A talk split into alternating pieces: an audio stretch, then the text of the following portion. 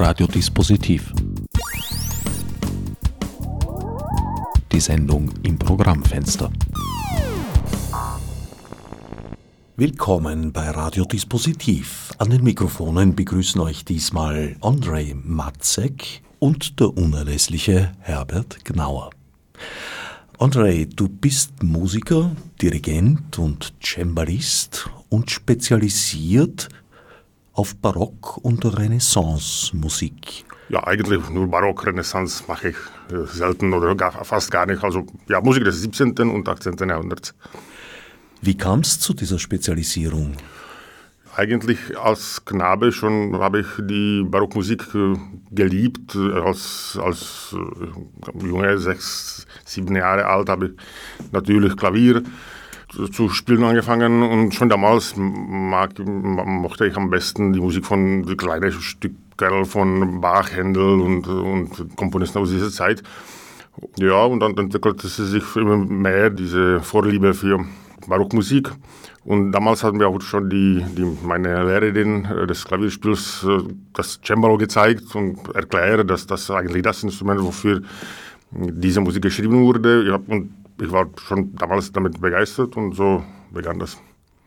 Du bist in Prag aufgewachsen? Ja. Und hast dort auch deine Ausbildungen gehabt? Ja. Ja, ich habe Cembalo studiert und äh, auch Musikologie an der Karls-Universität in Prag und dann in Brünn auch. Also viel angefangen, nicht geendet, dann, dann später geendet. Also das war ziemlich lange, lange dauernd und kompliziert. In der Barockzeit war der Zugang zur Musik unter anderem auch deswegen ein völlig anderer, als damals ja eigentlich nur lebende Komponisten gespielt wurden. Also die Komponisten haben sich selbst gespielt. Etwas später nicht mehr wirklich barock. Mozart zum Beispiel hatte, glaube ich, durchaus ein Bewusstsein dafür, äh, dass er ja, ich denke schon, er hat sich für den größten Musiker seiner Zeit gehalten und war deshalb wahrscheinlich kein sehr angenehmer Zeitgenosse. Trotzdem konnte er sich vermutlich nicht vorstellen, dass er 250 Jahre später noch gespielt wird, weil üblicherweise mit Tod eines Komponisten er auch aus den Konzertsälen verschwunden ist, hat auch einen Bach betroffen. Als der große Bach galt je nach Stadt ein anderer seiner Söhne, je nachdem, ob man in London, Paris oder Wien war. Jetzt ja, ist es ein bisschen paradox fast, wenn unser Zeitalter sich sozusagen mit dieser Musik, die für den Augenblick damals geschaffen wurde, so intensiv auseinandersetzt. Fast möchte ich sagen, intensiver als mit der eigenen Gegenwartsmusik. Ja, ich finde, das ist ein großes Paradox zu sein. Das stimmt völlig. Äh, ja, das ist eigentlich äh, wirklich paradox, weil wir versuchen, die Musik des Barocks authentisch zu spielen mit Originalinstrumenten und so weiter und mit spielerischen Techniken und, und so weiter, mit begreifen die, die Ästhetik der Zeit und so weiter. In dem Sinne authentisch, obwohl das natürlich Frage ist, was das eigentlich ist, Authentizität. Und, äh, aber in dieser Hinsicht, was du äh, gerade gesagt hast, äh, machen wir das ganz unauthentisch, weil äh, authentisch äh, in der Barockzeit wäre die Musik unserer Tage zu spielen, also die moderne Musik, das ist was, was ist ganz anderes. Das ist ja wahr, aber wenn wir die, diese alte Musik äh, mögen, dann halt äh, wir machen das so, aber das, ist, das stimmt, dass die, die Sänger und äh, Instrumentalisten, Komponisten der, des 17. und 18. Jahrhunderts praktisch nur zeitgenössische Musik gespielt äh, haben. Heute ein, ein ausgebildeter Musiker muss, äh, wenn das als kein, kein Spezialist für äh, alte Musik ist, dann normal ein Konservatoriumstudent macht die Musik äh, seit Mozart, das dann Romantik bis, bis äh, Gegenwart. Da, sind äh, ja drei, vier, fünf äh, ganz unterschiedliche äh, Stile und die Musiker damals haben nur in einem einzigen Stil musiziert und wenn ein bisschen ältere Musik gemacht wurde, zum Beispiel in der Kirchen, die Kirchenmusik war immer die Musik Palestrinas äh, aus der Renaissancezeit, auch im Barockzeit gemacht, dann war das aber bearbeitet. Das war neu instrumentiert.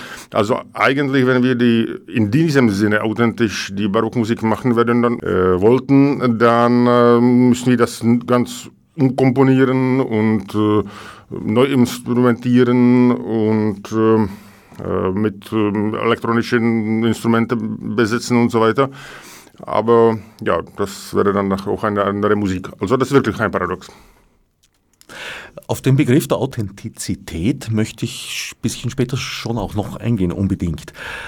Was du jetzt vorher gesagt hast, äh, ja, die Gegenwartsmusik, in der Tat kenne ich diese Kombination eigentlich auch von einigen Musikern, dass sie sich eben gerade mit Barock und Renaissance beschäftigen und Gegenwartsmusik und dazwischen liegendes Klassik, Romantik und so weiter auslassen. Das ist bei dir aber nicht der Fall. Ja, ich bin ganz unerfahren mit der modernen Musik, also das, das mache ich nicht. Ich glaube, ich bin nicht gut dafür, aber ich kenne auch solche Musiker, auch die Komponisten, ganz junge Komponisten, die auch die für die alten Instrumente wieder schreiben. Das ist sogar, würde ich sagen, dass das immer populärer auch die neue Musik für Blockflöte oder Cembalo zu, zu schreiben. Hörst du zeitgenössische Musik? Ja, ich höre alles gerne, aber ich bin kein Kenner. Also ich wirklich, ich, ja, ich kenne sehr gut die romantische Musik, ich kenne sehr gut die Opern von Verdi, das, äh, ja, aber ich kenne natürlich Stravinsky und Janáček, ein tschechischer Komponist, obwohl das ist, äh, das schon auch, das ist schon die alte Musik, weil das ist, ja, Ratschik, das klingt immer sehr modern, aber das ist, äh, ja, um 1900, also das ist wirklich sehr alte Musik. Ja, und ja, und ich habe auch Freunde, Komponisten, äh, ja, also das höre ich gerne, immer gerne zu. Es kann, kann sehr interessante Sachen hören, aber auch die, das sind so viele Stile und äh, solche Sachen, die, die, die ich nicht beherrsche und kann, ich bin kein äh, Spezialist. Spezialist, wie gesagt, für Barockmusik. Und hier hat sich sehr, sehr viel geändert seit Tagen meiner Kindheit. Also wenn ich mich erinnere an die Barockaufnahmen, die in den 60er, 70er Jahren gespielt wurden, Karl Richter, äh, erinnere ich mich vor allem an ungeheure Langeweile. Sie wurden, wie soll ich sagen, in einer sehr romantischen Art und Weise äh, präsentiert, die ich aber als unspannend empfunden habe. Dann erst kam diese äh, Generation Anoncourt, die sich erstmals wieder mit der Literatur auseinandergesetzt hat, die sehr wohl ja die damaligen Spieltechniken und Spielweisen beschrieben hat. Die Notenschrift ist ja alles andere als eindeutig und dafür sogar in Kauf genommen hat, dass man ja, möchte schon sagen, Abstriche machen musste. Also das äh, brandenburgische Konzert mit der Solotrompete, die erste Aufnahme mit einer Naturtrompete ohne Ventile war im halben Tempo, weil es damals einfach keine Trompeter gab, die das anders spielen konnten. Das hat sich sehr geändert. Du bist jetzt ein Vertreter, würde ich sagen, der dritten Generation nach Anoncourt. Ja, ja, mindestens. Jetzt könnte man sagen, diese Aufgabe, sozusagen äh, die Forschung zu betreiben ähm, an den Grundlagen dieser Musik, ist eine Aufgabe für eine Generation, vielleicht für zwei Generationen, aber was tut die dritte Generation? Ja, es ist interessant, weil es, ist, es hat sich wirklich viel geändert und äh, positiv, aber auch nicht nur positiv. Also zum Beispiel, was eindeutig gut ist, ist die Entwicklung von ähm, Bau und Nachbau von alten Instrumenten. Also das ist wirklich die heutigen kopieren die nachgemachte Instrumente, die Bläser oder die Trompete, wie du oder was du erwähnt hast. Äh, das ist wirklich äh, heute vollkommen, kann man sagen. Dasselbe gilt für die Musik, Musiker, weil es gibt schon die Generation von Arnoncourt haben alles äh, alleine studiert und versucht, viel experimentiert und äh, das war unglaublich spannend, aber die Musiker haben damit angefangen, wirklich. Jetzt diese zweite, dritte Generation, die sind schon ausgebildet. Äh, alle Konservatorien, Musikhochschulen gibt Musikhochschulen gibt's Abteilungen für alte Musik und so weiter. Also das technische Niveau von, von den jungen, jungen Musikern ist hoch einfach gut. Das ist, das ist sehr, sehr, gut. Aber das, äh, was nicht so gut ist, diese Entwicklung hat das eigentlich das äh, heutige Cembalist oder barocke Geiger ähm, in Brus Brüssel oder Haag oder Amsterdam oder Wien oder London studiert bei den besten Leuten in den besten Schulen, hat die perfekte Ausbildung. Alles äh, er ist wie praktisch der moderne Geiger, der einfach ein anderes Repertoire spielt. Also die Cembalisten spielen Couperin und Rameau und Bach und Scarlatti, Frescobaldi. Genau das, genau so wie, wie die Klavieristen auch Bach, aber dann Chopin, Rachmaninow und Brahms und so weiter äh, spielen. Das ist nicht, äh, nicht, nicht schlecht, aber, aber es ist ein bisschen verloren gegangen, diese, diese, diese Freude an, an Experimentieren, diese Forschung, Forschung von Quellen, wirklich zum, zum, zum Quellen zurückzugehen, weil das halt, halt das unterrichtet man in der Schule und der Schüler macht das so. Aber die Generation von Aronkur musste das wirklich äh, studieren, wirklich lesen und äh, neues Repertoire erforschen und das, das finde ich sehr spannend und das ist nicht immer so heute. Also das, ja, alte Musik, Barockmusik ist Bestandteil von Konzertleben, das ist auch schön, aber auch mit diesen Nachteilen. Was ist, ist das, was sich verschlechtert hätte aus deiner Sicht? Dass, äh, dass die Barockmusik oder die sogenannte Barockmusiker genau das machen, das, was die, die klassisch ausbildet. Also das bekannte Repertoire, also macht man, macht man immer wieder Brandenburgische Konzerte, macht man immer wieder Passionen von Bach, macht man immer wieder Messias äh, von Händel und äh, forscht man nicht so viel für die neue Zugang zur Musik, muss man nicht, nicht, schon nicht, äh, nicht ausgraben, die Informationen aus Traktaten, weil alles schon gelernt ist in den Schulen und das, damit verliert man ein bisschen diese, diese Geist von, von der ersten Generation. Generation. Also, dass sozusagen nur die bekannten Hits gespielt werden, die bereits wiederentdeckt wurden. Ja, nicht nur, aber sehr, sehr viel. Es ist halt schon Mainstream geworden. Das konnte man bei Aroku nicht, nicht sagen. Er hat alle wirklich angefangen. Du gehst da einen anderen Weg, näher bei Anonkur gewisserweise. Du betreibst Quellenforschung und äh, spielst sehr gerne Stücke, die seit ihrer Uraufführung eigentlich nicht mehr gespielt wurden. So zum Beispiel heuer im Sommer hatte ich das große Vergnügen, einer Generalprobe beiwohnen zu dürfen in Jeski Krumlov, zu Deutsch Krumau, im wahrscheinlich einzig wirklich vollständig erhaltenen Barocktheater der Welt. Also das Einzige, was dort modernisiert wurde, ist die Elektrizität bei der Beleuchtung. Aber auch da hat man keine Scheinwerfer genommen, sondern Birnen, um den alten Effekt wieder herzustellen. In diesem Theater wird nur drei Abende im Jahr gespielt. Diese drei Abende sind dein Privileg und diesmal war es Demofonte von Hasse ein Barockkomponist, der zu seiner Zeit ein großer Star war. Il Divino Sassone wurde er genannt und auch Mozart hat ihn lobend erwähnt. Dieses Stück war damals ein großer Erfolg, wurde aber seither nicht mehr gespielt. Du hast es wieder hervorgeholt in einer den Barockinszenierungen nachempfundenen Inszenierung in Originalbühnenbildern aus dem 17. Jahrhundert und soweit es geht auch mit originalen Spieltechniken, sowohl im Orchestergraben als auch auf der Bühne. Was ist das Besondere an dieser Musik? dass sie dich so interessiert oder uns so interessiert. Es ist ja durchaus eine wachsende Gemeinde. Ja, also meine, meine Liebe oder meine Spezialisation sozusagen ist die italienische Oper des, äh, des 17. und 18. Jahrhunderts und man muss sagen, dass in den Archiven, in den Bibliotheken in Europa und auch in Amerika oder in der Nationalbibliothek in Wien, in Dresden, in Paris und natürlich in verschiedenen italienischen Bibliotheken liegt äh, Unmenge von, von äh, Partituren aus, äh, von Opern und äh, muss man wählen. Es, es gibt äh, durchschnittliche Musik, es gibt äh, schöne Musik und es gibt äh, sehr interessante Musik.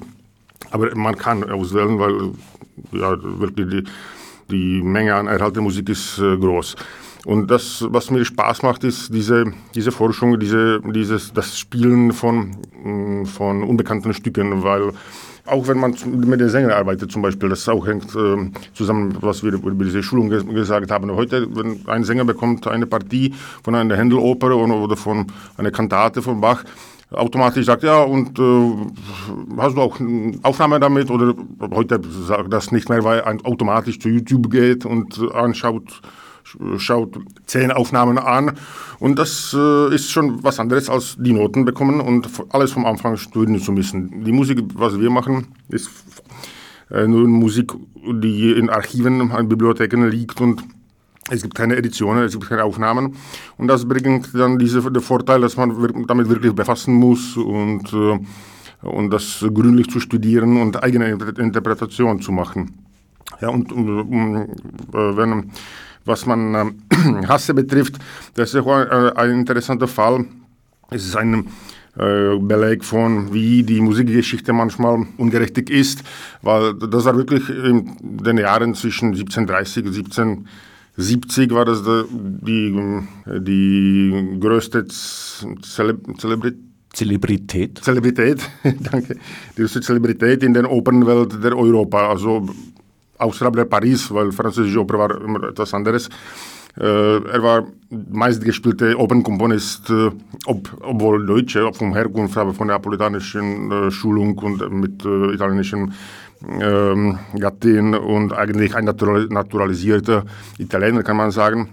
Seine Opern wurden von, von Madrid, von Neapel bis zu London, zu St. Petersburg, in Wien natürlich auch äh, gespielt. Und äh, wirklich das war der Opernkomponist äh, in diesen Jahren. Das war äh, diese Jahrzehnten, also 1730 bis 70 ungefähr, das ist auch für die damalige Oper unglaublich lange Periode, weil äh, in der Zeit war das, da spielte man zwei Monate und dann ist das fast vergessen, wie heute ein paar Jahre alte Filme kann man in spezialisierten Kinos sehen, aber sind gar nicht äh, wichtig. Und damals der Opernbetrieb in Italien oder in italienischer Oper war so, dass man immer neue Stücke liefern musste und was fünf Jahre alt oder zehn Jahre, das war wirklich veraltet. Und Hasse äh, war äh, berühmt und äh, hochberühmt äh, wirklich ganz, diese ganze zweite Drittel vom, vom 18. Jahrhundert. Und äh, das hat mich immer interessiert, diese, ja, dieser Kontrast von dieser Berühmtheit und das, das komplette Vergessen, was äh, in welches er geriet äh, er im 19. Jahrhundert. Das war wirklich nur ein Begriff in den Büchern über Musikgeschichte. Das war nichts gespielt. Das, das Ähnliches passiert auch bei, bei Händel, aber, aber Händel war immer bekannt durch die englische Oratorien, Bach mindestens als Orgel, die Orgelmusik und dann die Bach-Renaissance durch Mendelssohn Bartholdy schon äh, Ende 20er Jahre des 19. Jahrhunderts angefangen ist. Äh, aber, aber Hasse wirklich, auch Vivaldi, das war, Vivaldi war auch sehr vergessen, sehr unbekannt, aber am, nach dem Zweiten Weltkrieg schon äh, wieder anerkannt. Aber Hasse ist erst in den letzten, letzten Jahren wirklich ein, wieder ein Begriff. Und äh, äh dann, dann, muss man fragen, ist das so, dass äh, wenn man italienische Open, Barockoper, äh, jeder weiß, ja, Händel. Und Händel ist großartige Musik, das wirklich das Beste. Aber Hasse zum Beispiel war viel bekannter, viel berühmter, viel einflussreicher als Händel. Händel war in London und hat nicht so großen Einfluss auf die italienische Oper in Italien oder in, in, in Europa. Und ist das so, dass damals alle blöd waren und einen falschen Komponist geehrt hatten? Oder wie ist das? Wenn man die, die, Partituren studiert, sieht man, dass dann Hasse auch äh, wirklich, wirklich sehr gute Musik ist. Und äh, ja, und das ist das, was, mir Spaß macht. Das ist ein Abenteuer. Man hat nur, nur eine, eine Handschrift von einer Partitur und, oder ein gedrucktes Libretto und aus diesen zwei Quellen dann eine Aufführung äh, machen, das ist wirklich eine abenteuerliche Zeitreise, kann man sagen. Gibt es davon überhaupt ausnotierte Orchesterpartituren? Weil meines Wissens wurden ja sehr oft gar keine niedergeschrieben, sondern eigentlich äh, Stimmauszüge für die einzelnen Instrumentalisten. Instrumentalistinnen waren damals, glaube ich, relativ selten. Und der Dirigent hat meistens einen Klavierauszug vor sich gehabt. Ja, manchmal nur, nur die Bassstimme auch. Aber das gilt für die Kirchenmusik, für Orchestermusik. Aber die Opern waren meistens aus der, wirklich aus der Partitur, also der, der Cembalist, also das heißt äh, Dirigent praktisch, hatte wirklich am Pult des, des Cembalo eine, eine Partitur. Also von den Opern gibt es kom komplette Partituren aber im Sinne des 18. Jahrhunderts. Also das heißt, dass das ist, äh, die Partitur ist nicht so genau notiert wie eine Partitur von, äh, von äh, Richard Strauss oder von Mahler oder, oder von Mozart ist viel genauer. Also man muss man dann kennen, äh, die, die Praktiken, wie die Orchester besetzt wurden und die, die Sachen wissen von anderen Quellen, die in den Noten nicht zu sehen sind. Äh, also zum Beispiel ja, normal, normale Schreibweise, normale, normale Art, wie die, die Arien einer Oper geschrieben, niedergeschrieben sind, äh, sieht man äh, fünf Zeilen, also zwei in Violinschlüssel, eine im Altschlüssel, dann, dann, dann die Gesangspartie und Bass. Und es gibt keine Anweisungen, welche Instrumenten spielen äh, sollen. Das muss man wissen, wie die Orchester ausgesehen haben. Das zum Beispiel natürlich, dass es gibt um ein Streichorchester, der aber in verschiedenen Stellen, verschiedenen Tonarten und verschiedenen Arien durch die mh, mm, Holzbläser verstärkt, ver, äh, verstärkt wurde, also ein paar Oboen und Fagott im Bass. Und das ist nicht immer äh, am ersten Blick aus, aus, der Partitur zu sehen. Das muss man, diese Konventionen muss man einfach äh, von anderen Quellen äh, verstehen, versuchen. Die Notation war also eher ungenau. Man hat sich, glaube ich, in der Aufführung auch sehr oft danach gerichtet, wer gerade zur Verfügung war, was für Instrumente. Und es gab auch einen gewissen Spielraum für Improvisation eben im Generalbass, der nicht ausnotiert war, sondern die Harmonien eigentlich stehen gehabt hat. Das ist etwas, was später dann im Jazz wieder Usus ja. wurde, bezifferte Akkorde. Ja. Ja, genau. Aber das war eine Konvention der Zeit. Eigentlich, wenn man das macht, da sieht man, dass auch, das auch praktisch ist. Eigentlich, wenn man äh, auch die, die Phrasierungen, die Bindebögen oder die Stricharten von, äh, von Streichinstrumenten oder auch Dynamik oder es gibt äh, einige, einige Sachen, die immer wieder notiert sind, aber das sind ziemlich sparsam und das, das ähm, deshalb das, was du am Anfang gesagt hast, diese Karl Richter oder diese alte, uralte Aufnahmen, warum sie not, äh, langweilig klingt, weil halt die, obwohl das die hervorragende Musiker waren, das ist ohne weiteres, die einfach äh, viele Sachen nicht wussten und nicht verstanden. Und wenn man das, diese Partitur, wenn man eine Partitur von, von Maler eine, äh, nimmt, dann sieht man genaues Tempo beschrieben mit deutschen Wörtern oder, oder mit Metronomzahlen sogar noch genauer. Dann äh, es gibt in jeder Stimme alle, alle diese Bögen und Punkte und Keile und äh, wirklich was, obwohl das immer, immer gibt Raum für eigene Interpretation. Alle diese Wünsche von ähm, Komponisten sind von der romantischen Musik äh, weiter ziemlich genau äh, geschrieben. Wenn alle diese Zeichen in der Barockpartitur nicht sind, das heißt nicht, dass diese Musik keine Artikulation, keine, keine, keine Abwechslung von, äh, von Artikulierung, von Phrasierung und so ähm, hat. Man muss ja nur wissen, die, diese Konventionen, die, die in der Partitur, in einer Partitur nicht geschrieben sind. Und das ist eigentlich die Forschung, die die, die Leute wie und, und so weiter gemacht haben. Und dann begreift man, ja, das funktioniert so. Dann die Musiker das entweder schreiben in ihre Stimmsätze oder sind, wenn sie gut ausgebildet sind im Stil, die schreiben das, das auch nicht, äh, weil weiß man, wie, wie das zu machen. Und äh, natürlich gibt es größer, größeren Raum für, für Interpretation und für Improvisation, das, das stimmt. Das gilt auch für, für die Aussetzung vom, von Generalbass.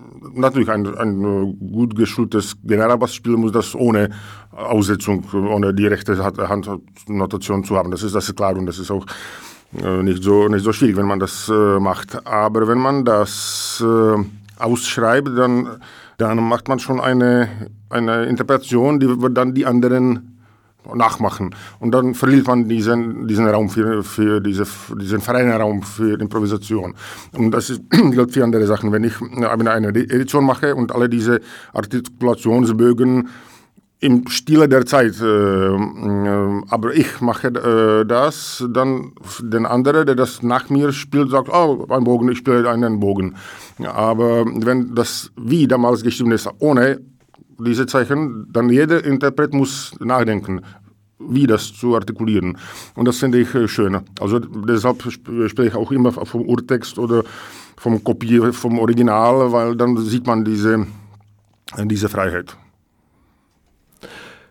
In meinem Erleben hat sich vor allem geändert, dass damals sehr romantisch frei mit den Tempi umgegangen wurde und da sehr große Schwankungen waren.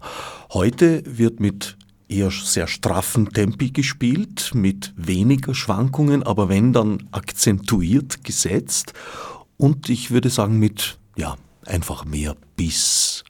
Ja, das, das äh, hängt vom barocken Vorliebe für Rhetorik, würde ich sagen. Also äh, wenn immer wieder in, in den alten Traktaten wird immer die Definition äh, von Musik, dass die dass die Musik eine Klangrede ist. Also die, die und in jeder Sprache gibt es Akzente, also die geben betonte und unbetonte Silben. Und diese Hierarchie von Betonungen in einem in einem Takt ist das ist das, was äh, typisch für die Barockmusik ist. Also das ist eins, zwei, drei, vier, eins, zwei, drei, vier oder eins, zwei, drei. Es gibt natürlich verschiedene Variationen, verschiedene Möglichkeiten, aber es ist nicht eins, zwei, drei. Äh, das, ich sage das sehr vereinfacht, aber äh, wenn man diese, diese sprechende äh, Spiel äh, benutzt, dann sieht man, wie die damaligen Instrumente, zum Beispiel, das große äh, gute Beispiel ist der Barockbogen von Geige, äh, wie die damaligen Instrumente gut geeignet und besser geeignet für diese Musik als die modernen. Weil der moderne Violinbogen ist lang und die Eigenschaften sind so, dass eigentlich man der Ton, der vom, vom Frosch oder vom, äh, vom Spitze oder vom Auf, Abstrich und Ausstrich ganz regelmäßig klingt. Eigentlich kann man, sollte man nicht erkennen, wie gestrichen äh, ist. Der, der Barockbogen, der beim Frosch höher ist als beim, bei der Spitze, eigentlich macht den ähm, Abstrich stärker aus dem Ausstrich. Also das ist betont und unbetont.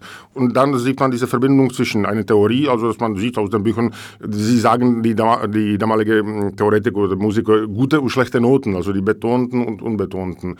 Ja, das muss man gut unterscheiden, damit die Musik wirklich spricht. Äh, also das kennt man von den Büchern. Dann, dann sieht man die Eigenschaften von einem Barockbogen, sieht man, dass das, dass das zusammenpasst kann man sagen, dass Moderbogen für die, für die Barockmusik genau schlecht geeignet ist wie der Barockbogen für, für moderne Musik. Also das, also das ist keine Entwicklung, dass etwas von, von einer Form die bessere und immer bessere.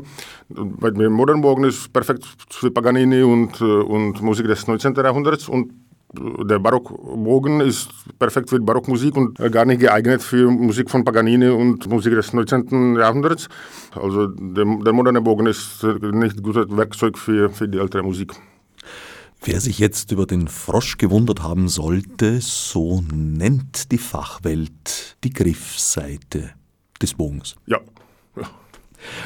Der Bogen ist ja, glaube ich, auch anders gebogen also der Barockbogen hat eher so, so, eine, so eine Biegung, wie man sich so vom, vom Indianerbogen her. Äh, ja, ein bisschen. Aber, äh, ja, es ist, äh, ja, das ist schwer zu beschreiben, aber, aber, äh, ja, äh, aber das ist nicht der Bogen wie diese Indianer. Äh, wichtig ist, dass, dass beim Froschende höher ist und dann ist ein bisschen gewölbt, aber geht zum zur Spitze, die dann niedrig, niedriger ist. Und äh, das macht man dann, diese Klang, dieser äh, Abstrich stärker als äh, Aufstrich vom, von der Spitze. Ja, aber das ist sehr vereinfacht äh, gesagt. Und das muss man auch sagen, dass es gibt kein einziges Modell für einen Barockmorgen. Zuerst, äh, es gibt ja, Frühbarockmusik 1602 bis 1660, dann Mittel, Mittelbarock, Spätbarock, Italien, Frankreich, Deutschland, also es gibt viele Typen und dann Klassik und verschiedene Übergangsformen. Aber ja, so im Grunde genommen ist das so. Was sich noch geändert hat, insbesondere bei der Geige, war in der Barockzeit der Hals kürzer. Kam man damals mit einem geringeren Tonumfang aus? Ja, das ist eigentlich gar kein Problem, weil diese für uns aus unserer Sicht äh, äh, Noten, die, die fehlen im Fang, die waren gar nicht benutzt. Also die muss, braucht man für die Musik nicht. Also wenn ich ein, ein Cembalo hätte, der noch zwei Oktaven oben unten ähm, hätte, dann habe ich kein, äh, kein Repertoire aus der Zeit, der diese Noten benutzt. Also das ist kein Problem. Und es und wieder auch hier gab es ästhetische Gründe. Äh, zum Beispiel äh, die meisten, meisten Partien, Orchester, mindestens, mindestens Orchesterpartien, aber auch oft auch Solomusik für Geige gibt es höchstens zu drei gestrichene D. Und äh, auch die, Virtuos, die, die virtuose Geiger können natürlich viel höher spielen, auch auf eine barocke Geige. Aber das war mindestens in Italien nicht äh, sehr beliebt, weil die, der Bedürfnis war, dass das Instrument wie, wie, die, wie die menschliche Stimme äh, klingen äh, soll, wie Gesang. Also dann zu hohe äh, Töne sind unnatürlich un, oder, oder als unnatürlich empfunden wurden. Also das war auch nicht gewollt, äh, dieser große Umfang. Das war nicht äh, nötig. Aber bei der Geige oder bei den Streichern fehlen die Töne ja eigentlich in der Tiefe. In der Höhe kam ich genauso hoch wie bei heutigen Instrumenten, aber aufgrund der kürzeren Seitenlänge konnte ich nicht so tief. Nein, nein, nein, das ist anders, weil mm, die, tiefere, die, die tiefste, tiefste Seite, also die leere Seite ist G bei, äh, bei der Geige moderne wie Barock. Also das ist ähm, die, die untere äh, Grenze vom Umfang ist äh, dieselbe, also G. Die Kürze von der Hals hat eine andere Einfluss hat auf die Spieltechnik, weil die Barockgeige wurde nicht mit dem, äh, mit dem Kinn gehalten. Also das, nicht nur das gab es keine Kinnhalter an dem Instrument, aber das war sogar gar nicht mit dem Kinn ge gehalten, also frei, äh, frei gehalten und was auch äh, äh, schöner Effekt auf, auf die Klangfarbe hat. Aber das beeinflusst die, äh, die Technik der linken Hand, weil man halt die Lagewechsel anders machen muss und dann hilft sehr, wenn man wirklich einen kurzen Hals hat, weil der Griff ist anders. Das ist auch schwer mit den Wörtern zu, zu, zu beschreiben. Insgesamt würde ich auch sagen, dass heute Barock- und Renaissance-Musik mit weniger Pathos interpretiert wird, als das eben in den 60er und 70er Jahren der Fall ist. Darüber wissen wir natürlich sehr wenig. Es gibt Beschreibungen von Zeitgenossen, aber hm, das ist ja eine, eine, eine sehr subjektive Empfindung. Und was ich mir völlig sicher bin, ist, dass die Instrumentalisten und Instrumentalistinnen, so es sie gab, zur damaligen Zeit nicht auf diesem technischen Niveau sind, äh, wie sie heute sind. Also wir sind eine andere Virtuosität gewohnt. Ja, aber ich, ich bin nicht so sicher, weil Natürlich, wenn heute ein, ein Barockgeiger, der klassische Ausbildung hatte, dann musste in den Schuljahren auch Paganini spielen. Das konnte, musste und konnte äh, kein Barockgeiger, weil noch keine Paganini, Musik von Paganini gab. Aber äh, das, der, der Vorteil, dass die Geiger damaliger Zeit nur die Musik ihrer Zeit gespielt haben, das hätte ich nicht unterschätzen, weil die mussten in ihrem Stil, es gab nichts anderes, mussten wirklich sehr gut sein in Improvisation, in allen diesen, wenn man dann die Beschreibungen von Komponisten oder von, von Fachleuten, ja, auch in der Intonation und solche Sachen, ich bin eigentlich überzeugt, dass die wirklich perfekt waren, aber aus, die Professionellen. Das war wie heute. Es gab die Kaiserliche Hofmusikkapelle in Wien, äh, war eigentlich äh, genau dasselbe wie Wiener Philharmonie von heute. Also das war das beste, äh, einer der besten Orchester der Welt und dann, dann das nächste war in Dresden oder in, in Neapel und das war wirklich, die waren fantastisch gut bezahlt, die hatten eine definitive bis zum Rentealter und, und so weiter. Und äh, dann gab es mit, mittelmäßige Orchester und, und Laienmusiker und so weiter. Also das war kein, kein Unterschied. Aber die Profis damals in ihrer äh, Musik mussten äh, sehr gut sein. Weil die haben nichts anderes gemacht. Das Einzige, was, äh, das hast du recht, diese, das, unser Gefühl für, für per Perfektionismus oder für Virtuosität ist beeinflusst äh, durch die Aufnahmetechnik weil einfach die Aufnahmen heute, wenn man das alles schneiden kann und wirklich zusammenkleben nach, nach einzelnen Tonen praktisch, das gab nicht und heute ist das normal. Also die Aufnahme muss perfekt und kann perfekt sein, aber das ist eine, das ist eine virtuelle Realität. Das hat mit Musik tun eigentlich wenig zu, zu tun, weil das ist äh, künstlich und, und wenn man die alten Aufnahmen, also die ja, vom 19 etwas äh, hört, das sind wunderbare Sachen, hervorragende Interpreten und so, aber die Orchester sind nicht unbedingt aus. Wenn man eine Live-Aufnahme von La Scala, eine, eine Oper äh, mit Caruso hört, dann kann man sagen, dass ja, das ist nicht so auspoliert, wie die heute gemacht sind, aber das ist äh, live. Wenn, wenn, man über, wenn man gewöhnt, die,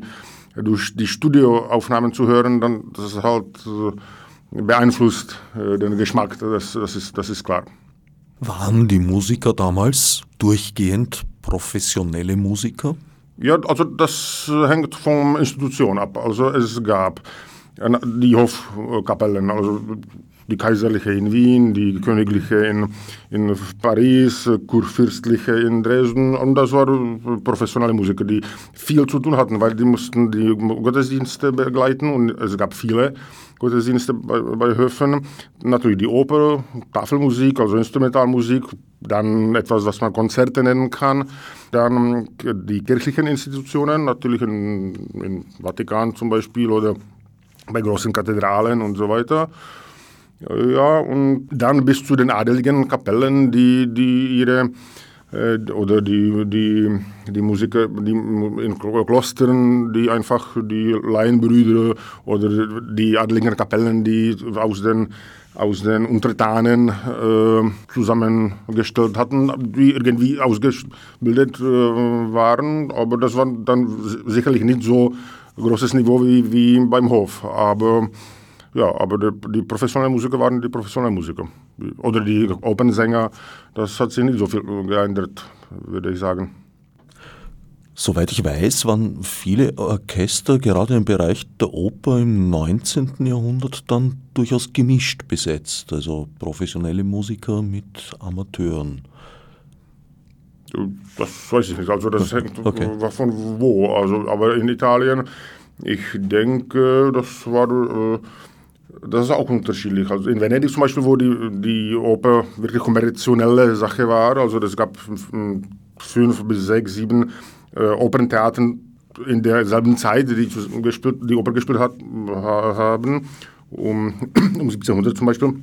Ja, das, das, das gab die Orchester oder die Musikergruppen, die es bezahlt wurden für jede, äh, jede Vorstellung äh, wie, äh, wie heute. Aber also das, war, das, war, das war Profis. Ja. ja, aber wie war das in kleineren Städten, das, Städten, das ist auch was anderes.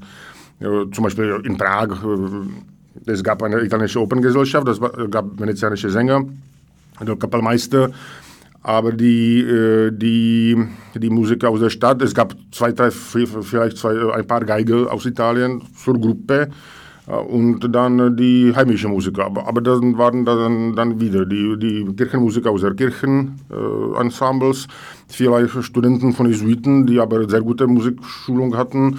Also dann kann man über, um, über diese gemischte Besetzung äh, sprechen. Aber das musste auch nicht äh, schlecht sein. Aber die Orchester waren, waren, viel kleiner. Es war auch sehr unterschiedlich. Es gab äh, zum Beispiel in, in, Neapel, in Turin, Mailand, äh, in den Hofopen gab es äh, ziemlich große äh, Großbesitzerorchester. Es gab ja die Orchester in Neapel in dem 18. Jahrhundert äh, war ja, ungefähr ja, 50, 60 Leute, das ist schon viel.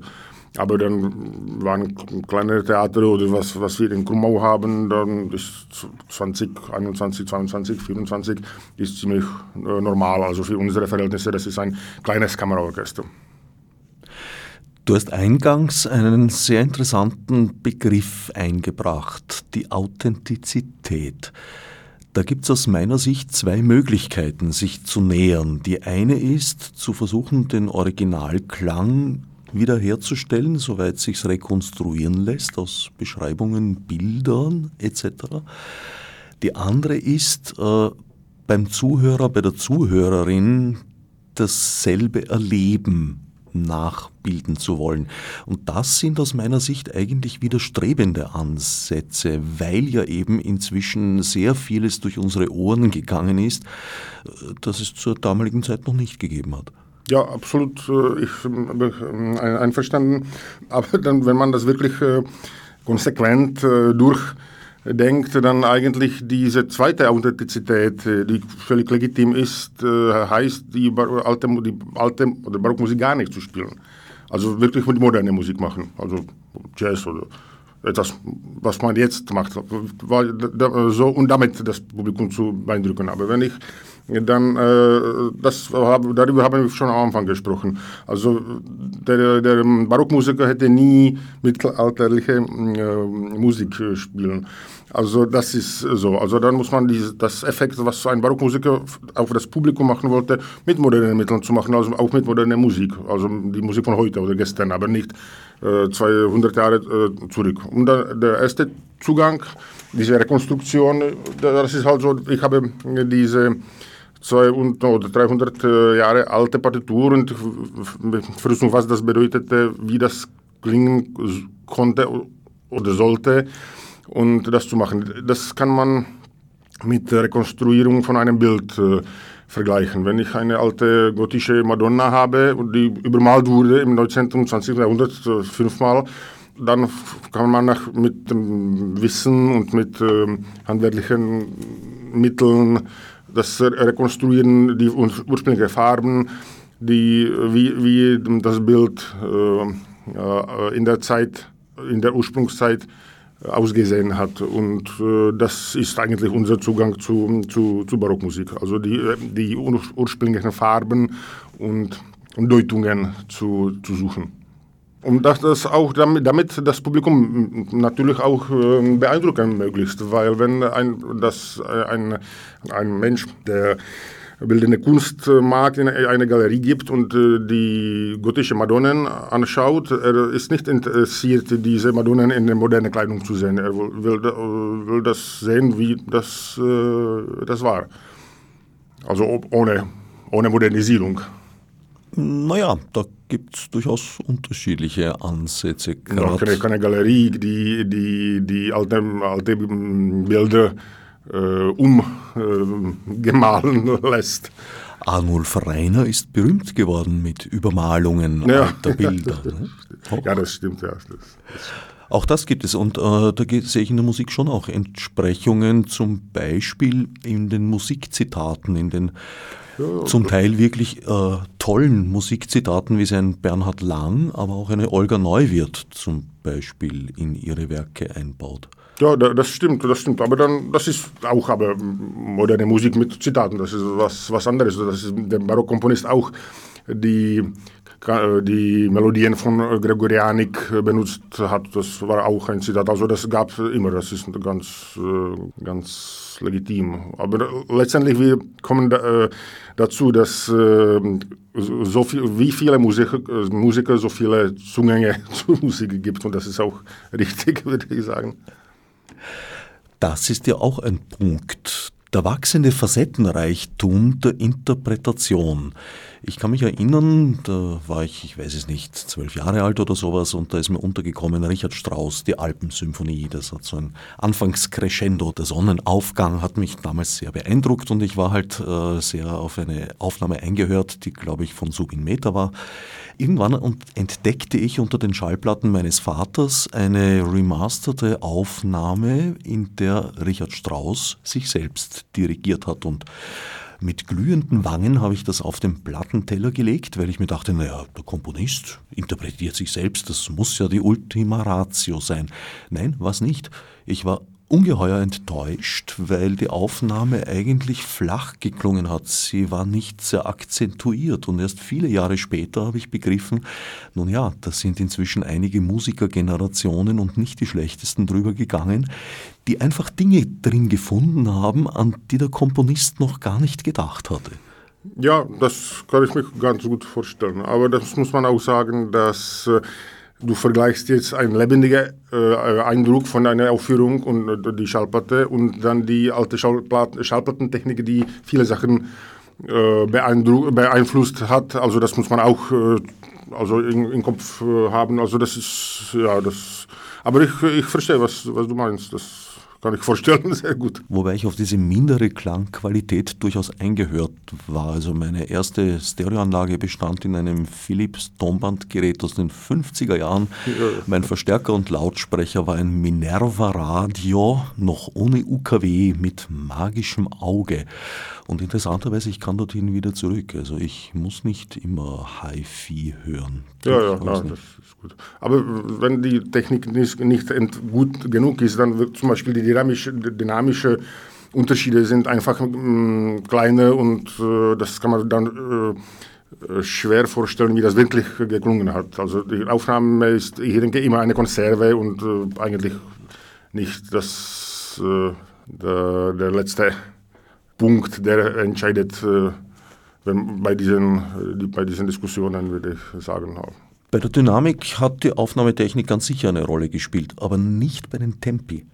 Bei den ja, aber sag, also ich bin wirklich kein, kein Spezialist in Technik, sogar ich bin einfach Idiot, wenn über, über Technik geht. Also ich weiß sehr, sehr, sehr selten darüber, aber, aber man sagt, dass zum Beispiel diese uralte Aufnahmen von Caruso oder von Sänger, dann hat mir auch schon jemand erzählt, dass das anders, die Tempo auch anders waren, weil die irgendwie mit der Technik muss, mussten so und so arbeiten, damit das überhaupt möglich war, irgendwie zu machen. Ich, ich kann jetzt nicht genau sein, weil ich verstehe das wirklich nicht. Aber ja, na, Tempo, das Tempo ist interessant, weil wenn das von Komponist äh, dirigiert wurde, dann würde ich sagen, ja, das sollte schon was zu sagen im, im, in Sachen Tempo. Das sollte schon das, äh, wichtig sein, was wie äh, das äh, haben sollte. Aber auch, auch Tempo ist eine relative Sache. Also das kann man äh, ein Allegro kann ein, ein Morgen anderes als gestern sein nach oder nach der Akustik des Raum, äh, der Raumakustik und so weiter. Also das ist auch keine, keine absolute und eindeutige Sache. Aber ich denke, bei Richard Strauss gibt es schon auch die die Metronomzahlen in Partituren und dann, äh, ich weiß nicht, wie das genau das ist, aber dann auch die Dirigenten irgendwie damit arbeiten. Ja, aber wenn man die Beethoven-Symphonien, äh, die Aufnahmen vergleicht, dann sieht man wirklich riesige Unterschiede. Obwohl Beethoven war der Erste, der die Metronomzahlen genau äh, geschrieben äh, hat und niemand benutzt das eigentlich. Ja, man weiß auch nicht genau, ob sie stimmen, weil er hatte ein Metronom von Menzel, aber es war, glaube ich, soweit ich weiß, nur bedingt funktionstüchtig. Ja, ja, also das hat eine Orientationsinformation, ist das interessant natürlich, aber ja, man kann nicht daran schwören und und das hängt also das auch an der Laune. Also das, ich kann das einmal langsam, einmal schnell, schnell spielen und äh, mit wem ich das spiele und in welchem Raum ich das spiele. Das kann sich sehr ändern. Was man sicher bei alten Aufnahmen bedenken sollte, war, dass man damals äh, mit einer viel größeren Unbedarftheit herangegangen ist. Viele Musiker haben die Aufnahmetechniken zum damaligen Zeitpunkt auch nicht wirklich als künstlerisch wertvoll erkannt und haben deswegen Dinge getan, die sie sonst vielleicht nicht getan hätten. Meines Wissens gibt es eine Aufnahme, wo Siegfried Wagner den Walkürenritt um die Hälfte schneller dirigiert, damit sich halt auf einer Plattenseite Seite noch ja, ausgeht. Ja, genau, das habe ich auch gehört. Ja, das, das stimmt. Ja, das sind diese technischen Beschränkungen. Etwas, wofür man ihn heute wahrscheinlich mit nassen Fetzen davonprügeln würde. Aber diese Unterschiede tatsächlich, die kenne ich auch im, im, Notenbild. Also früher hat man ja eben auch bei den Notenausgaben sehr gerne eigene Kreativität einfließen lassen.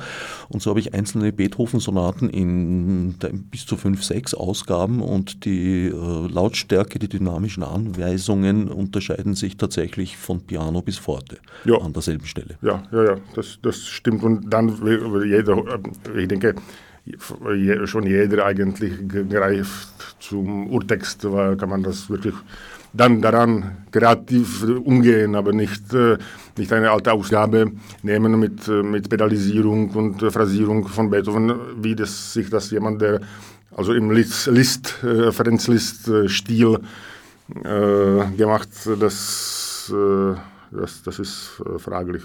Aber aber das hängt halt dann wieder mit dem Instrument, weil wenn man, das ist, das ist dann wieder eine Frage, wenn, äh, wenn man äh, Beethoven Klaviersonaten nimmt, oder Textausgabe, also wie das Beethoven geschrieben hat, dann muss man aber wissen, was, was wir äh, im Kopf haben, was für ein Instrument Beethoven äh, zur Verfügung hat. Und selber gespielt hat. Und dann ein, ein Fortissimo oder ein Pianissimo oder Pedalisierung auf einem Hammerflügel Beethoven-Zeit ist was anderes als auf einem modernen Flügel. Das ist halt klar. Aber auch für den, also für den Hammerflügelspieler ist das klar. Also der benutzt den Zeug, das ist das, was ich auch über den Barockbogen äh, äh, gesagt habe.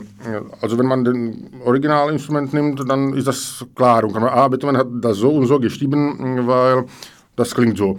Und äh, wenn man das auf äh, modernem Flügel spielt, was völlig äh, legitim ist natürlich, und nimmt man diese, äh, diese Urtextausgabe, dann sollte der moderne Pianospieler auch wissen, was diese äh, Vorstellung bedeutet und dann das auf das moderne Instrument übertragen, irgendwie, das, was zu einem ganz anderem äh, Klangerzeugnis führt, aber das ist irgendwie äh, konsequent. Wobei Beethoven nach meiner Auffassung sehr über seine Zeit und auch über die Möglichkeiten der Instrumente und der Musiker hinaus gedacht hat. Es gibt eine Anekdote, von der ich nicht weiß, ob sie so stimmt, aber ich glaube, im Geiste gibt sie da schon etwas wieder, was, was richtig ist. Angeblich sei der Geiger, für den er sein Violinkonzert geschrieben hat, äh, zu ihm gekommen und hätte sich beklagt, dass es unspielbar sei. Nun hat sich die Geige seit damals nicht geändert. Inzwischen ist das Werk durchaus im gängigen Repertoire äh, nicht nur der größten Virtuosen dieser Welt, sondern sehr, sehr vieler Geiger. Eigentlich wird schon gespielt bei Aufnahmsprüfungen an der Akademie mittlerweile. Es lag also an der Beschränkung des Musikers und Beethovens Antwort soll angeblich gewesen sein. Was geht mich Ihr armseliges Stück Holz an?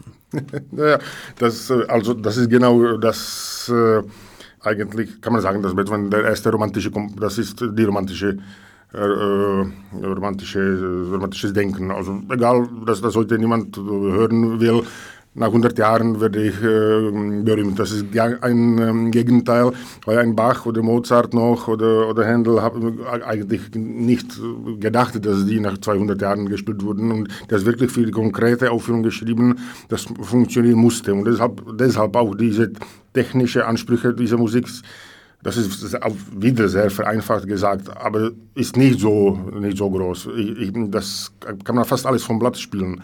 Und das war auch viel von Blatt gespielt. Aber das, äh, ich denke, dass das nicht äh, äh, schließen lässt, dass die Musiker nicht gut genug waren, aber dass sie einfach wie, wie die Folkmusik Musiker heute oder sie einfach viel improvisiert, viel, viel vom Blatt gespielt, aber das konnte auch sehr perfekt sein. Aber das war nicht gewollt, diese künstliche über virtuose äh, Sachen, weil das ist nicht praktisch für, für, die, für, einen äh, Betrieb in einer Kirche, wo jedes, äh, jeden Sonntag eine neue Messe oder eine neue Kantate äh, gespielt sein äh, soll oder muss. Und äh, ja, und dann kommt diese Generation wie, wie Beethoven und Paganini. Das, Paganini hat eine ein, einzigartige Hand zuerst und sehr, sehr, sehr lange Finger und so weiter. Und seine Stücke galten als unspielbare. Und heute spielt das jeder Konservatoriumstudent fast. Aber in der, in der Barock, wenn wir zurück zur Barockmusik gehen, dann, äh, das war auch eine ästhetische äh, Frage, dass das nicht besonders gewollt sein. Das sollte natürlich, das, die Musik sollte sprechen, sollte rhetorisch sein, sollte affektvoll, aber nicht äh, in diesem Sinne von sehr ausgedehnter Virtuosität. Ja, wobei das eine ist die Virtuosität in der Spieltechnik, was bei Paganini sehr stark war, vielleicht einer der Gründe, warum er heute nicht mehr so sehr gespielt hat, weil ihm das zweite fehlt. Das war bei Beethoven nämlich die hohe Anforderung an das harmonische Bewusstsein. Ich versteige mich gerne zur Behauptung, dass Beethoven seine späten Streichquartette gar nicht hätte schreiben können, wenn er nicht taub geworden ja, das, wäre.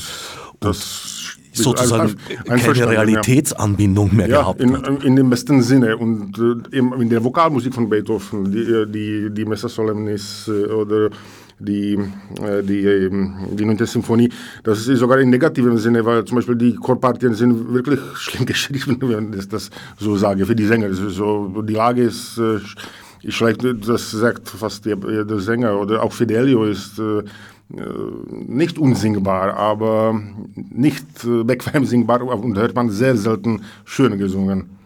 Es kommt den Erfordernissen der Instrumentalisten und auch der Vokalisten und Vokalistinnen nicht unbedingt entgegen.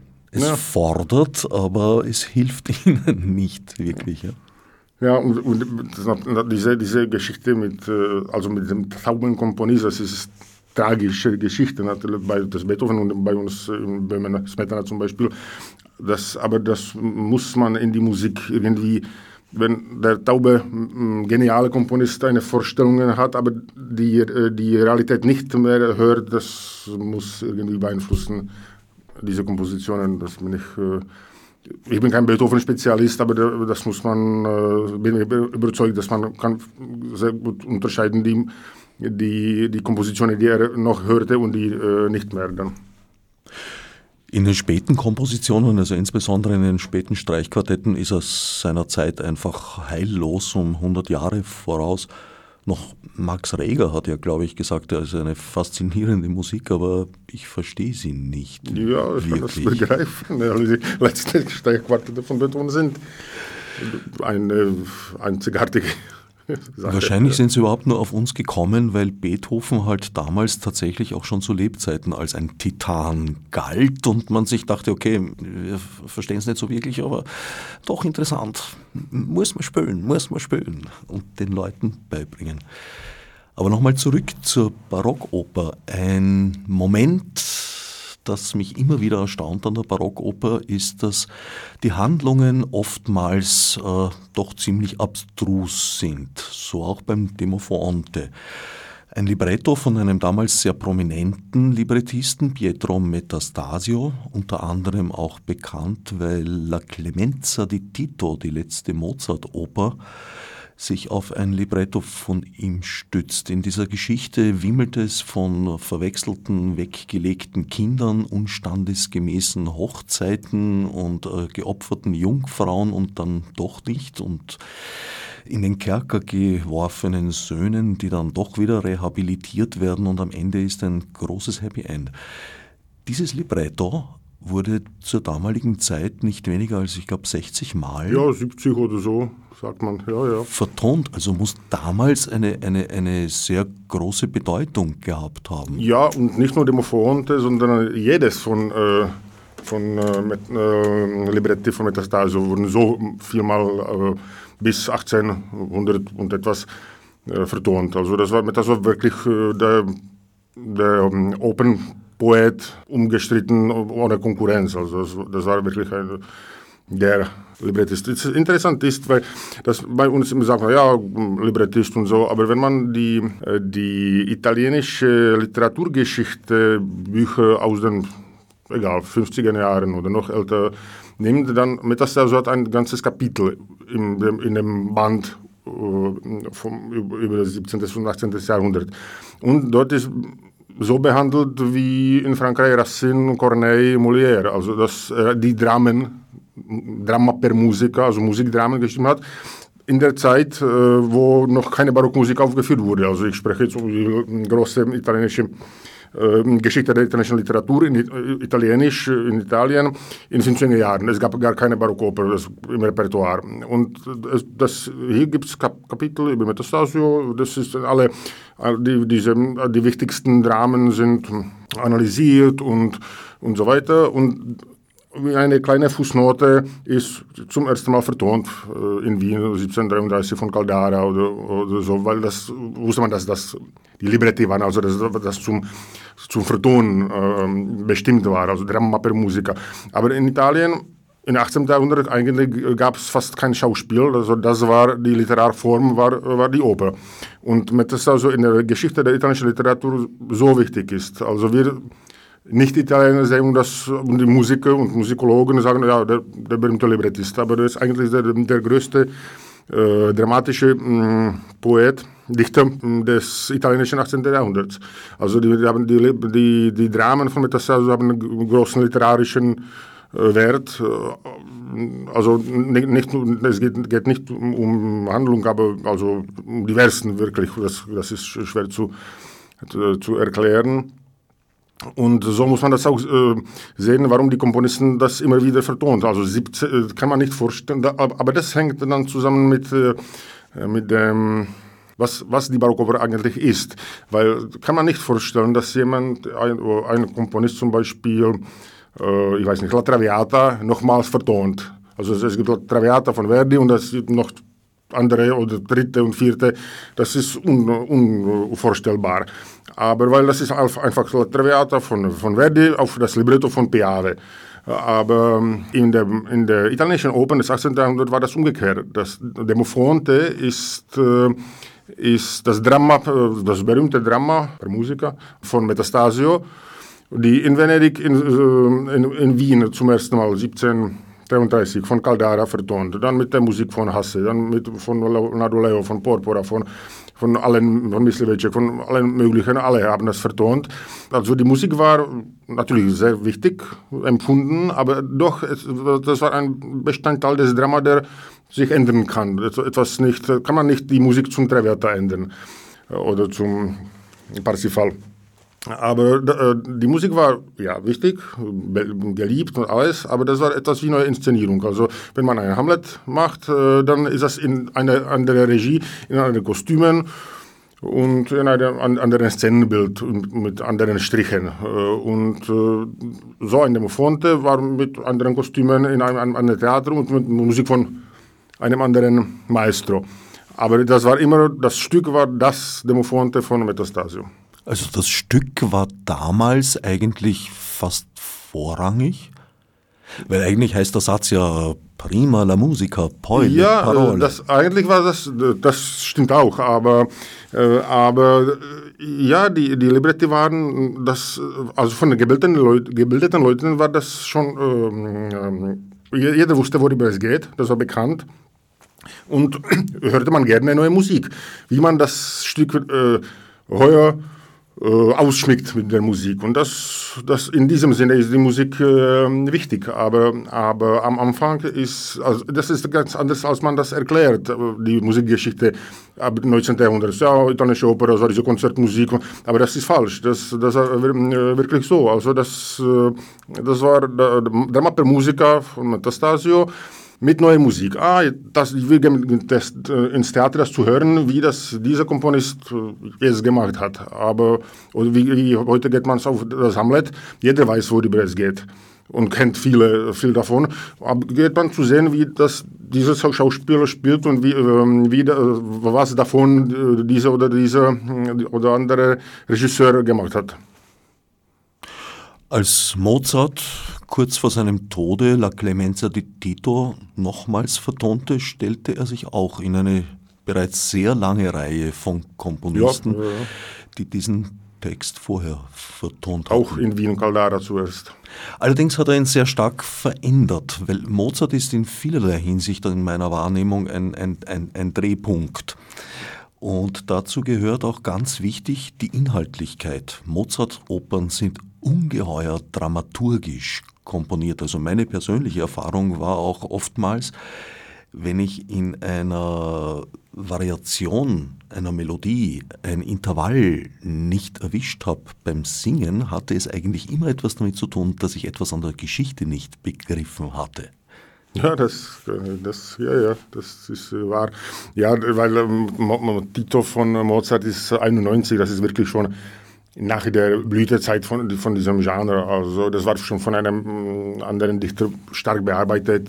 Aus drei Akten wurden zwei Akten gemacht und viele äh, Gelegenheit zum Ensemble-Szenen, äh, weil die Barockoper ist solistische Oper, es gibt Arien, ja, ein Duett, es gibt Opern ohne Duett, es gibt ein, ab und zu ein Terzett, aber das ist äh, was anderes. In der Mozart-Oper, diese Finale mit diesen Ketten äh, von Ensemble, einzigartig, das ist, das ist ja, das ist ein Wunder, aber natürlich, das braucht man, das Libretto schon, schon, schon wirklich bearbeiten, weil das äh, in der Zeit, wo das äh, Metastasio schrieb, äh, war das nicht, äh, nicht gewollt. Das war ein anderes Stil. Ja, das ist wie hat man ein, ein, eine gotische Kirche und eine Barockkirche. Das ist wirklich schon was anderes.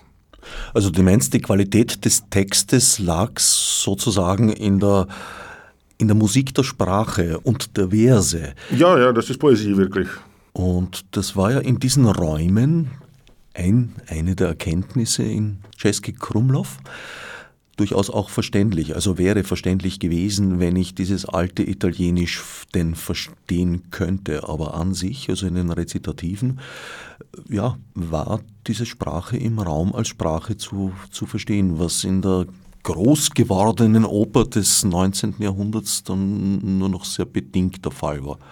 Ja, also von literarischen, äh, literarischen Sichtspunkt äh, kann man sagen, dass das wirklich äh, diese Metastasios schaffen Höhepunkt ist und dann ist Libretto immer wieder ähm, weniger äh, wichtig. Also dann, also natürlich gibt es viele Ausnahmen. Also die, die, die Libretti von äh, Verdi sind, ja, also literarisch kann man das mit Metasau nicht vergleichen. Und dann die letzte Othello und Falstaff von Boito sind wieder äh, was anderes. Oder die äh, Wagner-Oper, die gar nicht, äh, also ich bin kein Wagner-Fan, aber die sind von Wagner selbst geschrieben, ja, das, das hat was. Aber es gibt viele hochberühmte und geniale Opern, die aber aus der literarischen äh, Seite nicht äh, besonders wertvoll sind und ohne Musik. Und es kann man, kann, das kann man nicht vorstellen, dass man eine, eine Oper vom, äh, aus dem 19. Jahrhundert aus Schauspiel äh, ohne Musik spielt. Metastasio, war stolz, dass seine, äh, dass seine Dramen wurden in Italien auch als Sprechdrama äh, ab und zu aufgeführt, ohne Arien natürlich. Wenn man aus dem metastasianischen Opern alle Arien weg, alle wegstreicht, dann bleibt ein Drama wie, wie französische mm, Klassizismusstücke von Racine oder Corneille. Zu Verdis Zeit war es eher umgekehrt. Also meines Wissens ist der Troubadour ja ursprünglich ein, ein Sprechtheaterstück gewesen, so ein Ja, Vorlage für das Libretto. Ja, die Vorlage. Das haben wir, ja. Und ja, ja. auch dieses Libretto ist hinlänglich absurd und ja, abstrus. Dann, was durch, auf Troubadour habe ich gedacht. Was aufgrund von Kürzungen geschehen ist. Angeblich haben sie da auch einen ganzen Akt einfach ersatzlos. Ja, also ja, das, aber das ist nicht die verton, der vertonte Schauspieler, aber das Libretto entstand und äh, aufgrund eines Schauspielers. Während später dann Richard Strauss ja doch mit äh, Oscar Wilde ja, ja, das sind dann, oder Hoffmannsthal, das ist dann wieder diese, ja, ja, genau, dann gibt, dann äh, ist dann literarische Werte wieder äh, da. Ja. Wobei ich ja der Ansicht bin, dass Hoffmannsthals Texte als Libretti viel, viel besser sind als seine fürs Sprechtheater geschriebenen. Das kann, das kann sein, das kenne ich nicht so gut. Er ist auch langlebiger als ja. Librettist in der Kulturgeschichte geblieben. Ja, eigentlich wie Boito äh, als Librettist von Othello, von Verdi und Falstaff ist äh, auch viel bedeutender in der Geschichte als seine eigene Oper als Komponist. Ja, wobei da finde ich ja das Erstaunliche, dass gerade der Librettist äh, Boito eine Oper komponiert hat, böse Zungen sagen aus dem Papierkopf von Verdi, und dabei darauf verzichtet hat, selber ein Libretto zu schreiben. Er hat Goethes Faust übersetzt. Ja, Mephisto, ja. Dank dessen weiß ich jetzt, dass Verweile doch, du bist so schön auf Italienisch heißt Arrestati sei bello. Und äh, auch er interessanterweise eigentlich völlig undramaturgisch vorgeht. Also die Gretchengeschichte begreift man nur, wenn man Goethes Text hm. kennt, weil sie ist eigentlich zusammengestrichen auf äh, die Begegnung und ihren Tod. Alles dazwischenliegende erfährt man so halbert äh, ja, über Erzählungen, die dazwischen geschehen. Bemerkenswert, dass Arrigo Boito, der ja eigentlich eben ein Librettist war, bei seiner eigenen Oper da sehr vieles über Bord geworfen hat, äh, was er sich bei Verdi, glaube ich, nicht so gestattet hätte. Das ist interessant. Ich weiß, ich denke aber, aber, aber auch, dass beim Othello und Falstaff äh, Verdi wahrscheinlich sehr viel mitgearbeitet hat mit, mit dem Librettisten, wahrscheinlich großen Einfluss hat äh, auf die Endgestaltung. Aber das, äh, ja, ich denke, dass darüber die ganzen Bücher geschrieben sind.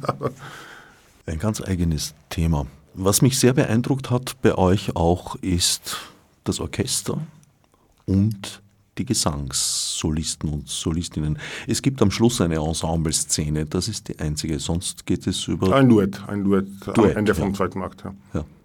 Und am Schluss sind dann, äh, wie viele sind das? Acht? äh, sieben Solisten, die dann ja, ein vierstimmiges Satz singen. Also das ist ein Schlusschor, das in diesen italienischen Opern, auch bei Händel, sind meistens ziemlich äh, kurz und schlicht. Also da habe ich wirklich ganz, ganz großartige Leistungen gehört, obwohl es ja nur eine Generalprobe war.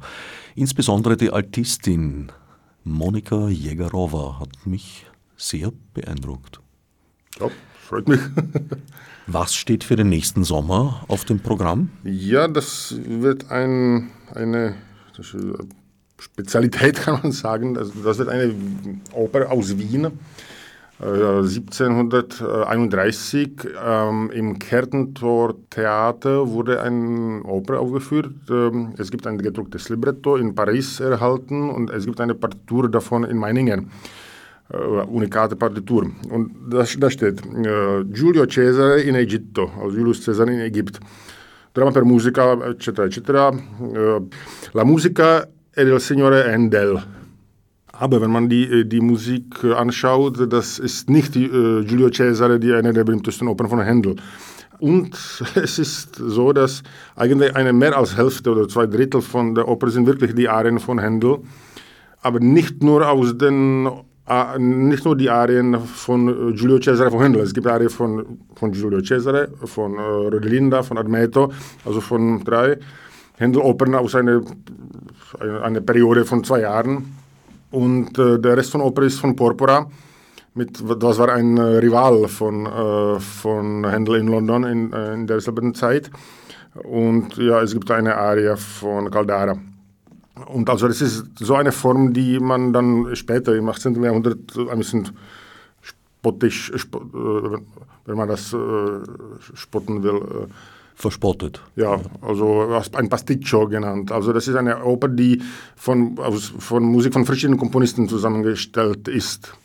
Also ein Pasticcio heißt äh, die Oper, das war damals ganz äh, legitime äh, Verfahren und, in, in, der ersten Hälfte vom 18. Jahrhundert war das nicht etwas künstlerisch, künstlerisch Minderwertiges äh, empfunden äh, wurde. Äh, aber dass ein, auch, auch, verschiedene Komponisten zusammenarbeiteten auf, und eine Oper zusammengestellt, zusammengestellt haben. Und dieses Pasticcio Giulio Cesare in Wien ist interessant. Äh, zuerst äh, ist das eine Oper, wo die die Musik von zwei Rivalen, äh, Händel und Porpora, zusammenbringt. Dann muss man sagen, dass Porpora ist sehr guter, das ist genau wie Hasse, sehr guter Komponist, der halt dann im 19. Jahrhundert ganz vergessen wurde und nicht berühmt wurde wie, wie Händel.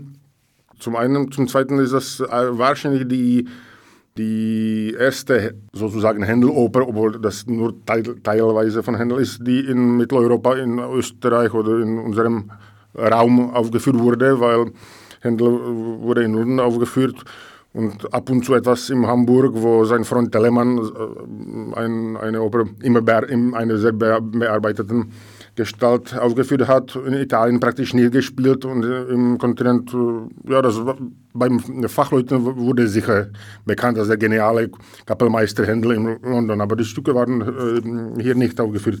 Und diese Pasticcio-Oper ist, kann man sagen, das ist wirklich ein, ein, einer der ersten oder überhaupt der erste Beleg von Händel Musik im, in, in Österreich und Mitteleuropa. Aus meiner Sicht eine Schwäche daran habe ich bereits festgestellt, es gibt keine Flötenstimme. es gibt keine Flötenstimme. Das stimmt. Ja, weil, wie gesagt, äh, es gibt bei diesen schlicht gesch geschriebenen Partituren nicht die genaue Anweisungen für die Instrumentation, aber zum Beispiel die, die Besetzung von Oboen und Fagott äh, halt war äh, klar und konventionell, obwohl das nicht geschrieben ist. Aber die Spezialinstrumente wie Blechbläser oder, oder die Flöten, die sind immer solistisch eingesetzt und immer geschrieben, was, äh, was die zu spielen oder nicht zu spielen haben. Mein leider früh verstorbener Cousin, der ja auch ein Spezialist für Renaissance, Barock und Gegenwart war, hat mir mal erklärt, dass es in der Renaissance-Musik vor allem darum ging, dass es eigentlich keine Begleitinstrumente gab, sondern dass alle Instrumente als Soloinstrumente aufgefasst wurden. Das hat sich in der Barockzeit dann zu ändern begonnen. Ja, das ist schon geändert, weil Barock ist manchmal auch als Generalbass-Zeitalter äh, beschrieben. Also es gibt dann diese, ähm, am Anfang vom Barock steht diese begleitete Monodie, also eine, eine, eine äh, Solostimme, die, äh, die mit Akkorden von Generalbassinstrumenten äh, begleitet äh, wird. Und das ist dann, dann die Spezialisation von Instrumenten ganz äh, klar geworden. Zuerst die Generalbassinstrumenten, also die Akkordinstrumente wie Lauten, Theorben, Cembali, Orgel und so weiter. Dann die andere Bassinstrumente, die auch Generalbass spielen, aber die, die Basslinie, die melodische Basslinie, also Violoncello, Violone, Kontrabass, Gamba, Fagott und so weiter. Und dann die melodischen Instrumente wie die obere, obere Stimme, die Geigen und so. Aber in die, im 18. Jahrhundert eigentlich der Kern von, vom Orchester ist äh, schon das Streicherorchester in unserem Sinne. Mit äh, Continuo, mit, mit den Generalbassinstrumenten.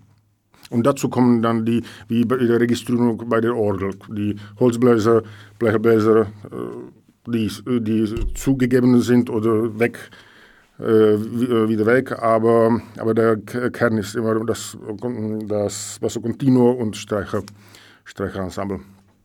Das heißt also, damals haben sich erst so die einzelnen Funktionen von Instrumenten und Instrumentengruppen innerhalb des Orchesterklangs etabliert. Ja. Die Mehrstimmigkeit allerdings ist ein Faszinosum geblieben. Ja. Bis heute. Ja.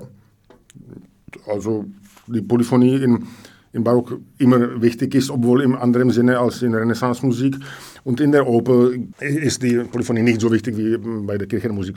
Das ist klar. Obwohl auch bei, in, der, in der italienischen Opern ist immer die technische Seite von Komposition, also die, die Kompositionstechnik immer auf handwerklich sozusagen immer auf sehr hohem Niveau.